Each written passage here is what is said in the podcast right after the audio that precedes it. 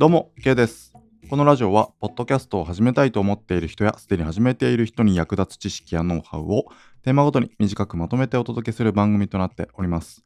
今日のテーマは、ポッドキャストの継続配信を楽にする3つのコツということについて話していきます。ポッドキャスト継続配信って結構大変だと思います。毎日、えー話すことを考えたりですね、えー何話そうかなと過ごすことが、えーすごく大変だなと感じた時にですね、その継続配信を楽にする3つのコツというものを、えご紹介していきたいと思います。え1つ目がですね、挑戦する。2つ目がアウトプットすることを意識してインプットする。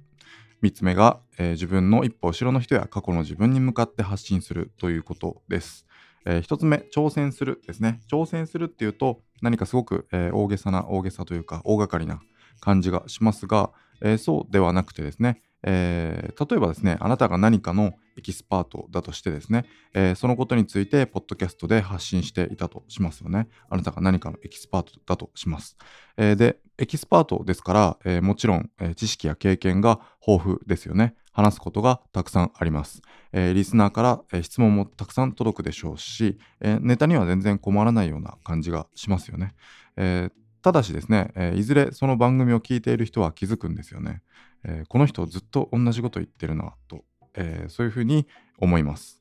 えもちろん、え伝えたいメッセージをですね違う視点から何度も語ったりとかすることでですね熱意がこう伝わったり、え同じ話を何回も定期的にすることで、え染み込んでもらえるというか、え話が伝わりやすいですよね。でまあ新しくそこから聞いてくれた人とかにもメッセージが届きますよね。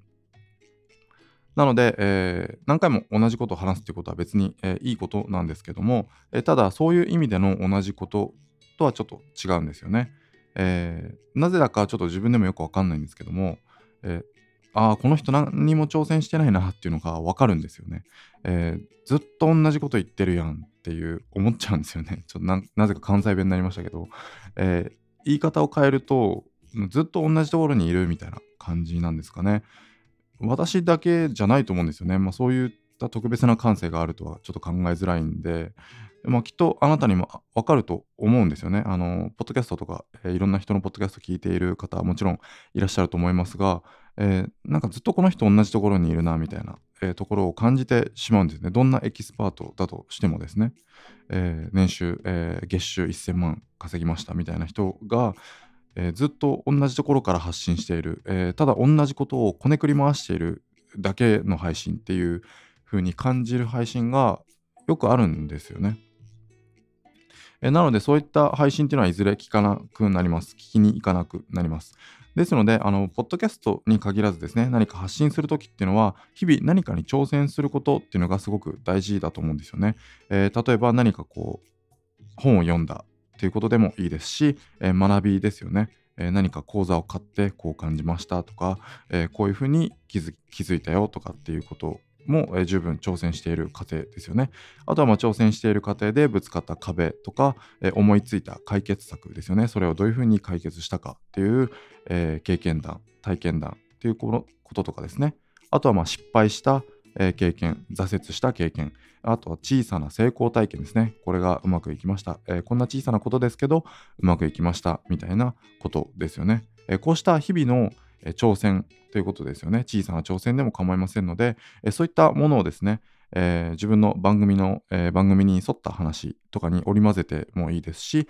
えー何もなければただ挑戦している毎日っていうのを以前の私のように発信しても全然大丈夫だと思います。えーそういった風にですね、えー挑戦している姿っていう風なことをですね、えーまあ前面に出す必要はないんですけども挑戦するだけでですね聞いてる人っていうのは飽きないと思うんですよ。私のようにあこの人ずっと同じところからただこねくり回してるだけだなというふうには思わないんですよね。なので、えーこういうふうに挑戦することでネタ切れを防ぐということが言えますね。えどんなに専門家として実績があって経験があってエキスパートだとしてもですね、え挑戦がない発信っていうのはネタ切れするんだよっていうことを、え覚えておきましょうということです。え2つ目がですね、えーアウトプットすることを意識してインプットするということです。まあ、これ最近あの結構いろんな本とか、えー、言ってる人とかも結構いますよね。アウトプットを前提としてみたいな。AZ なんて言ったりしますけど、まあ、うん、あの、第5みたいですよね。ハウスダストのことを HD ってこの間言ってましたけど、HD がすげえとか、HD って何ですか？ハウスダストみたいな。結構笑いましたけどね、私は。えー、そんな感じですよね。アウトプットを前提としてインプットする。AZ みたいな。うん、まあ言い方はどうでもいいんですけど、えー、見たりこう聞いたりしてインプットするときに、えー、アウトプットを意識するだけで、えー、学習に天と地ほどの差がありますよってことなんですけど、まあ単純にですね、記憶力も上がると思うんですよね。なんかこう、インプットを、あ、違う違う、アウトプットを前提として、えインプットしてるわけなので、え単純に記憶力も上がると思うんですけども、え今勉強していることをポッドキャストで聞いてもらおうと思うだけでですねあのメモを取らずにはいられなくなるんですよね。まあ当然あのなんか仕事中にながら聞きしてるとか運転中にながら聞きしてるとかだと、えー、メモを取ることができないので、まあ、自然と記憶力に頼らざるを得ないんですけども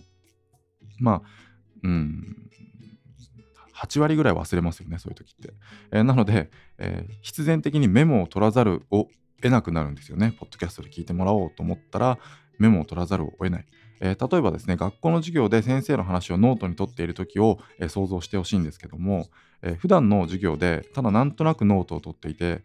えー、途中でですね先生が「はいここテスト出すよ」って言った瞬間もうみんな血まなごになりながら、えー、ノート取ったり、えー、理解しようとしたりしますよね。私はしないんですけど、えー、しなかったんですけど、えーまあ、それはいいですよね、えー、テストというアウトプットが前提になっているからですよね。えここテスト出すぞって言った瞬間に、え、テスト出るのってアウトプットが、え、前提になるということになります。まあ、普段の授業も、まあ、アウトプット前提と言ったら前提なんですけど、まあ、強調されることによって、より、え、ここテストが出るんだっていうふうに思えるということですね。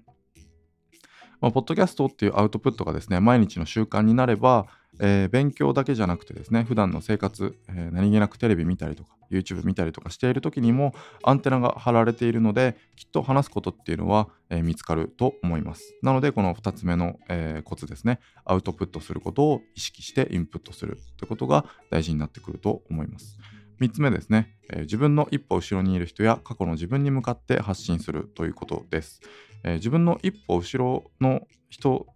とかですね、過去の自分っていうのは、えー、必ずいますよね。誰にでも必ずいます。えー、自分が何か、えー、特に専門家でもエキスパートでも、えスキルや実績もない場合っていうの